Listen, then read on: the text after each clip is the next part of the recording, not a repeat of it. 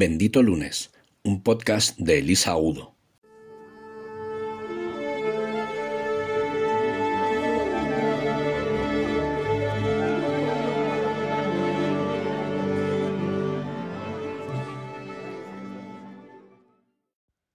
Hola benditos. Hoy he tenido un día completito, así que es muy tarde y quizás este podcast vea la luz eh, mañana, pero no quería dejar de mm, grabarlo, aunque no lo publicara, porque quería tener todas estas sensaciones frescas.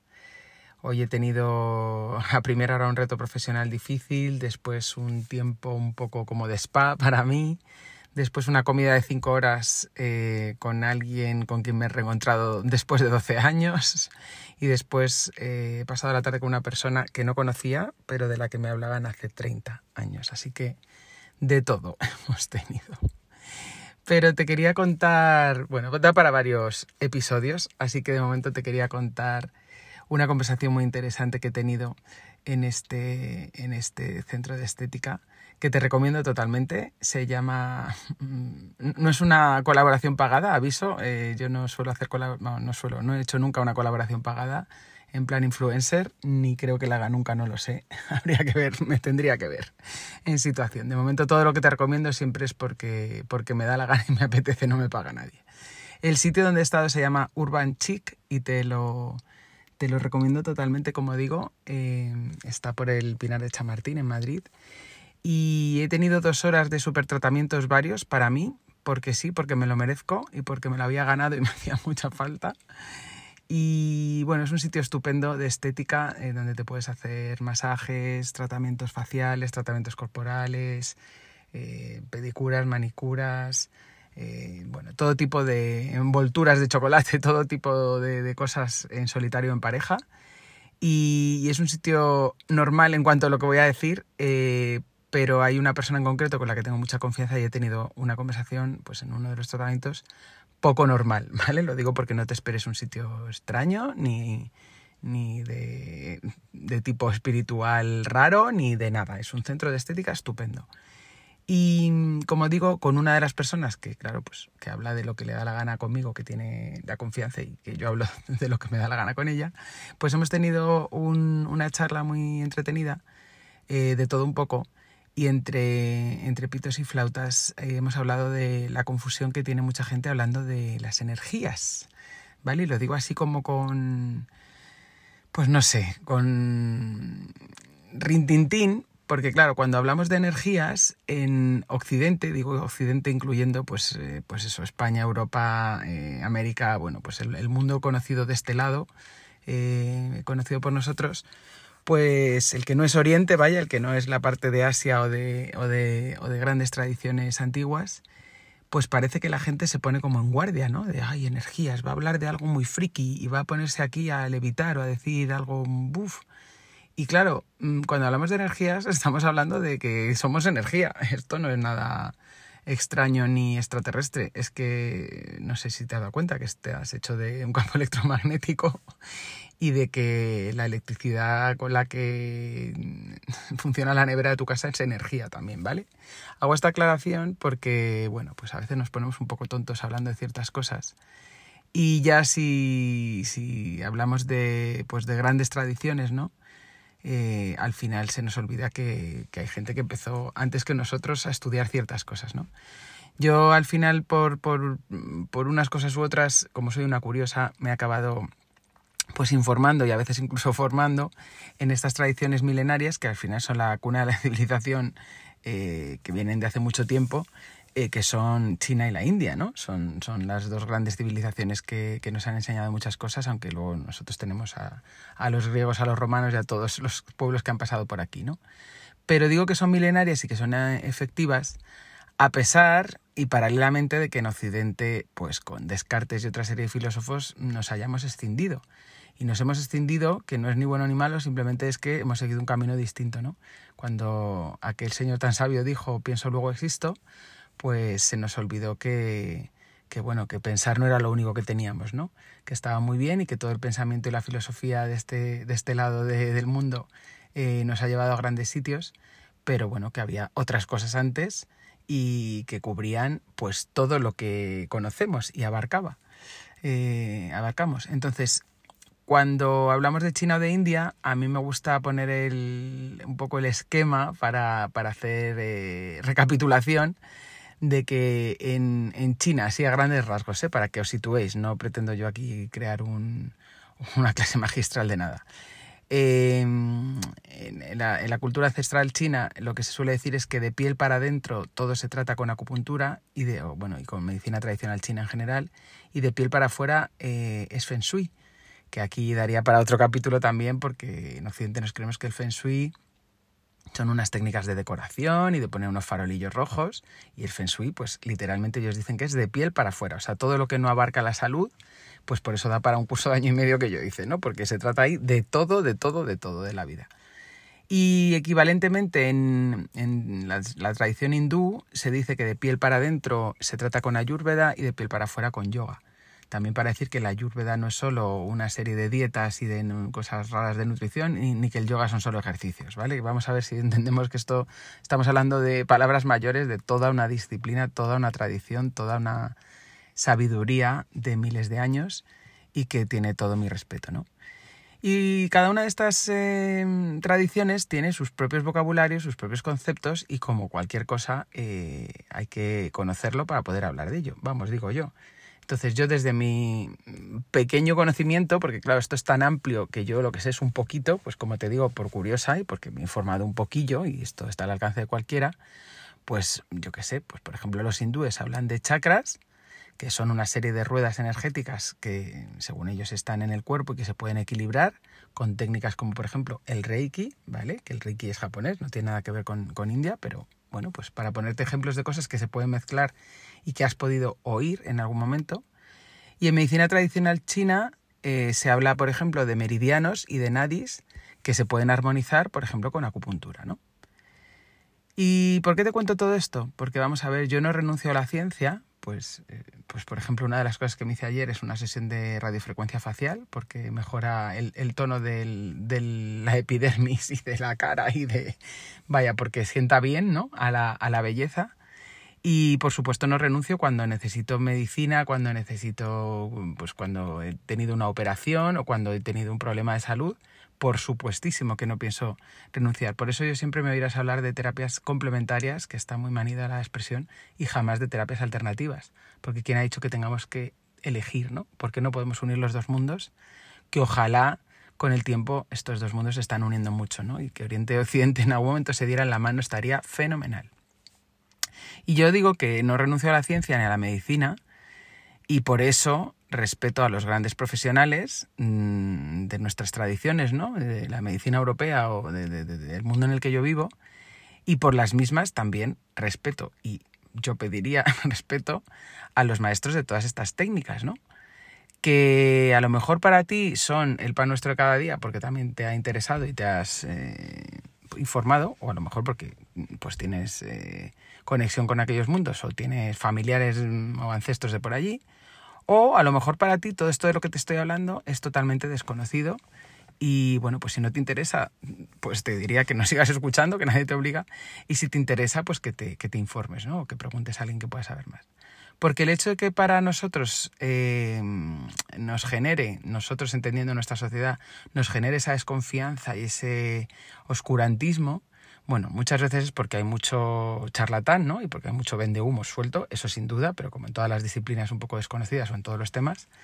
Y, el que sea eh, desconocido o el que nos suene raro, no tiene nada que ver con que ese, esa técnica funcione o no funcione. Yo siempre digo que todos estos años, lo, hablaba ayer con una de estas personas, eh, con esa persona de la, de la comida precisamente, eh, pues he ido tanteando distintas cosas que me han interesado y lo que hago es probarlas en mí misma. Bueno, primero informarme de qué se trata la disciplina, luego informarme muchísimo de quién lo está impartiendo y quién es el facilitador y entender que son personas fiables y, con prestigio y con formación adecuadas. Y, y después, si puede ser, y si veo que no corro peligro y que no me estoy metiendo en ninguna secta rara, pues probarlas en mí, porque a mí no me, me parece que, que, hay cosas que no, todavía no están demostradas por la ciencia, porque la ciencia va lenta, porque tiene que ir lenta, porque tiene que hacer muchas pruebas y tiene que, que hacer estadísticas y estudios y es lógico y entonces hay cosas a las que la ciencia no ha llegado todavía que no quiere decir que es que no lo avale la ciencia porque sea erróneo o porque no funcione o porque sea una estafa, ¿no? Por eso se habla tanto de, pseudociencias, que bueno, yo tengo muchos sentimientos encontrados con ese término, ¿no? Entonces, cuando la ciencia no ha llegado, em, lo que pasa es que a veces nos provoca esa desconfianza y creemos que eso, lo que sea que estamos haciendo, no funciona. Y bueno, yo digo, ¿qué hay más empírico que probarlo en uno mismo y saber lo que has sentido, lo que has experimentado y si te ha funcionado o no, no? Eso ya no es el método científico avalado total, pero bueno, tienes una pequeña muestra de cómo te ha funcionado a ti y mira, ¿qué quieres que te diga? Pues si fuera un efecto placebo, pues si te ha funcionado, pues bien, también. Eso es una decisión personal de cada uno, ¿vale?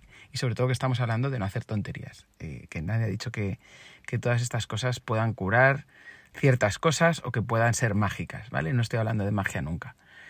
Yo lo que digo es que mm, si tú mm, no sabes cómo funciona la electricidad, pues a lo mejor te podría resultar muy raro si viniera alguien del espacio, ¿no?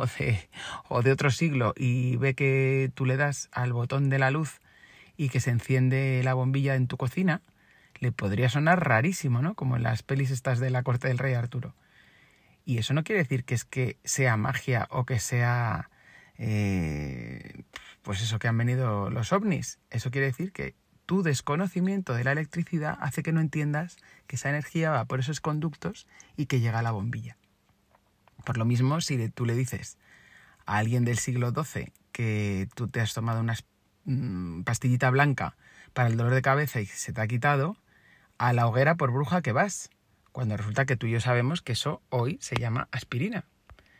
Entonces, yo creo que deberíamos ser un poco más serios cuando hablamos, o bueno, o tomarnos las cosas menos en serio también. Eh, una de las dos opciones, pero en cualquier caso ser coherentes con lo que decimos y dejarnos un poco de tonterías. Porque más allá de la burla, que bueno, si lo que estás haciendo es burla a alguien porque te habla de todo esto, pues bueno, allá tú, ¿no? Con burlarte de los demás y con ser respetuoso. Pero muchas veces las tonterías las decimos para parecer más cool. Entonces cuando tú estás diciendo, eh, pues yo qué sé, el otro día hablando de San Juan, ¿no? Que el papelito que quemas en la hoguera tenías que hacer no sé qué ritual especial, porque tal, porque cual. Bueno, yo te podría decir que, que ahí no menosprecies el poder de la intención, ¿no? Porque se pueden hacer muchas cosas sin, sin saber exactamente un ritual súper antiguo ni ancestral. Pues puedes simplemente quemar un papel diciendo de qué cosas te quieres deshacer, ¿no? En este año que empieza. O cuando hablas de un amarre que te ha hecho una bruja y que tienes que tener poderes pues no lo sé, hay muchas cosas que se podrían decir al respecto, ¿no? Se puede hablar de, de, magia negra y de miles de cosas y, y, de espiritismo y de cosas que nos suenan rarísimas, pero yo, no, yo que tú no jugaría con ello, te lo creas o no, pues eh, yo creo que hay que respetar ciertas cosas que desconocemos. O cuando se habla de que, no sé, que un canalizador son una panda de locos que hacen no sé qué cosas, pues mm, a lo mejor es que es tan fácil como los artistas. ¿Quién te ha dicho que lo que están eh, expresando los artistas no viene canalizado de, su fuente? Bueno, es que hay tantas cosas de las que podríamos hablar que yo lo que digo es, ¿por qué cuando no entendemos de un tema, o sea, nadie, mm, me parece a mí en su sano juicio, se le ocurriría ponerse a hablar en una comida con amigos de física cuántica sin tener ni idea de las supercuerdas, ¿no? Porque, perdón, no, no, no creo que a nadie le dé por ahí. ¿Y por qué cuando estamos hablando de cosas que vienen de otro lugar y que hemos oído campanas, pues es que yo he oído expresiones tan absurdas como te doy con un prana. Que digo, pero vamos a ver que la prana es la respiración y es de lo, que se trabaja en yoga. O, o te abro el karma. Que digo, pero que el karma no se, abra ni, no se abre ni está colocado en ninguna parte del cuerpo. O sea, el karma es lo contrario del dharma y ponte a estudiar si no sabes lo que es. O tiene mal chakra, tiene mal chakra, o sea, el chakra son, son varios chakras están alojados en partes del cuerpo. O, o yo qué sé, o que no hables de, de un egregor si no sabes lo que estás convocando. O que no abras tus registros acásicos si el facilitador no es fiable. En fin. O sea, es que podríamos llegar a tan, tales absurdos que es que mm, no quiero dar nombres de, todas estas expresiones absurdas que te acabo de decir, pero, pero que es que me las encuentro todos los días, ¿no? Y yo qué sé, el otro día estaba en un congreso de emprendimiento, eh, estaba explicando después de la, de la ponencia, digamos, en, el escenario, estaba explicando en Petit Comité, en un grupo de trabajo, eh, a una persona que me preguntó sobre las constelaciones de negocio, ¿no? Que, comentaba el otro, bueno, eh, en, otro episodio anterior, si lo quieres escuchar, pues estaba diciendo yo una frase, ¿no? Hablando de un sistema familiar, ¿no? De un grupo familiar, estaba diciendo que, la técnica tenía muy pocas palabras, eh, que era todo más representado, más escenografiado, y estaba diciendo algo así como las palabras que un miembro dice a otro pueden sanar a, y cuando estaba diciendo eso, que quería decir pueden sanar a alguien más de su familia, la persona a la que, eh, la persona que me había hecho la pregunta dijo, pueden sanar a todo el metaverso. Y claro, yo se quedó todo el mundo del grupo como mirando como, oh, y yo es que me le quedé mirando y, y, lo primero que pensé es, este, este, este que está diciendo. Y, claro, mm, dije, a ver, ¿cómo le contesto con respeto? Porque claro, pues sí, pues sí, podría sanar todo el metaverso, pero vamos a ver si no desvariamos. Que solo estaba hablando de que lo que un miembro de una familia hace o dice puede repercutir en todos los demás miembros de la familia. ¿Te parece tan raro esto que estoy diciendo? ¿En serio te parece tan raro? En fin, yo mm, no me quiero enfadar con estas cosas. Si me notas un poco el tono así es porque me da pena, me da pena que, que bueno, más allá de que alguien diga tonterías, que yo también las digo un montón de veces, ¿no? Cuando hablo de cosas que no entiendo, porque también me pasa a mí, a ver, que soy humana. Pero yo lo que creo es que con todo esto corremos muchas veces el riesgo de estar no solo haciendo el ridículo, sino, bueno, que si, pues que si haces el ridículo o que si dices algo que, que no, no sabes de lo que estás hablando, el único que puede salir dañado es tu ego, ¿no? Si alguien te contesta, oye, no digas bobadas, pero el riesgo real, el que me da pena a mí que corremos todos como, como ciudadanos, que es un riesgo real y enorme, es que si todo esto te crea confusión, si todas estas cosas te suenan muy raras, y si crees que cualquiera que pasa por la calle te puede hacer cosas mm, malas, Y que te puede hacer eso, un amarre y un conjuro y un hechizo y que me ha mirado mal y que fulano tiene poder y yo no tengo poder, en fin, si entregas tu poder, ese que tienes desde que naciste, y ese que va muy de la mano de tu libre albedrío y de tu esencia como humano, si entregas tu poder, cualquiera te puede manipular. Y esto vale para los conocimientos esotéricos, que no es por nada, pero la definición de diccionario de esotérico no es ni más ni menos mm, que está oculto a los sentidos y a la ciencia y solamente es perceptible por las personas iniciadas. Algo que es incomprensible o difícil de entender. Cierro comillas. Algo esotérico no es ni más ni menos algo que no sabes porque no lo has estudiado. ¿Vale? Entonces, esto de entregar el poder vale para conocimientos esotéricos, vale para inteligencia emocional, vale para inteligencia financiera, vale para todo. Porque claro, si tú no sabes leer tu nómina, que es algo que nos pasa a la mayoría de las personas hasta que nos sentamos una tarde desesperados y cogemos un tutorial, incluidos los que hemos estudiado economía, o si tú no sabes las retenciones que te hace tu empresa, eh, bueno, tu empresa mm, en, representación de Hacienda, ¿no? Si tú no entiendes qué es tu retención del IRPF y qué se está pagando con eso, ni por qué te retienen más o menos si tienes un contrato temporal, que es algo súper básico que deberías saber si trabajas por cuenta ajena, o si no sabes cómo funciona autónomo si trabajas por cuenta propia, o si no te has molestado en enterarte, que es que me da vergüenza ajena, perdonadme, si no te has molestado en enterarte de que la seguridad social la paga principalmente tu empresa, la seguridad social a cargo de la empresa es la que paga la educación gratuita, la sanidad gratuita, tus pensiones, las carreteras por las que vas. Mm, ¿De verdad creías que ese 4% que aparece en tu nómina paga todo eso? O sea, ¿en serio no sabes que si tu empresa te está pagando 100, a la empresa le cuestas 130? O sea, yo creo que es que esto... Mm, Vamos por el mundo todos tan perdidos y tan pasotas y tan aniñados, y siento decir esto, pero hemos creado una sociedad a veces de infantilismo total, de no hacernos cargo de nosotros mismos, de esperar que el gobierno nos rescate todo el rato como empresas y como personas, de esperar que el médico haga y diga y deshaga sin saber ni lo que nos estamos tomando, ni tomar las riendas de nuestra salud, y que la industria alimentaria nos venda los potingues que quiera y el pavo con fécula de patata y con 18 es, por mucho que creamos que estamos comiendo sano y de régimen, y podría seguir eternamente con esto, eh, os recomiendo el libro Vivir Notox de Izanami Martínez para que hable una experta en antropología, que lo hace mucho mejor que yo. Si vamos por la vida soltando las riendas de todo lo que deberíamos saber, conocer y que nos hace adultos, cosas tan básicas como tu salud, tu nutrición, tu economía, ¿qué esperas que pase contigo? Pues claro, que si entregas tu poder, alguien lo va a coger y los medios de comunicación van a decidir manipularte a su antojo, al antojo del que gobierna en ese momento o del que esté contándote la falacia en ese momento. Y esto no es solo a ti, esto es a la democracia en general, porque la sociedad la creamos personas. Sí, todos y cada uno, también tú. y el único que puede cambiar eso precisamente eres tú. Así que te diría, por favor, párate un momento, piensa que necesitas, moléstate en averiguarlo, intégralo dentro, dentro de ti y recupera tu poder. Ese que tienes tú desde que naciste, por designio universal, porque sí, porque te lo mereces, porque hemos venido todos aquí con esa fuerza y porque todos podemos tener ese, esa sabiduría activada si tenemos ese conocimiento y si sabemos cómo gestionarlo que no hace falta que seas una bruja para hacer esas cosas, que tú también tienes el poder de controlar muchísimas cosas y más que tendremos cuando la ciencia nos las explique o cuando alguien nos diga cómo podemos usarlo.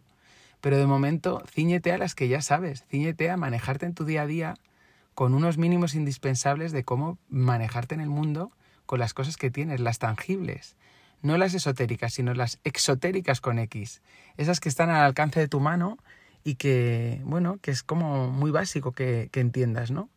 Que no necesites personas iniciadas, que te inicies tú en tu propio camino y que estés pendiente de, de qué haces con tu vida. No dejes que nadie te mande en eso, que en la vida ya tenemos muchas órdenes y muchas instrucciones y muchos tengo que es, pero al menos que, bueno, que puedas decidir tú en tu día a día con qué quieres jugar, con qué quieres eh, vivir y con qué quieres manejarte. Por favor, por favor, recupera tu poder y no se lo des a nadie más. Seguro que así vas a ser mucho más feliz. Soy Elisa Agudo y espero que tú también hayas tenido un bendito lunes.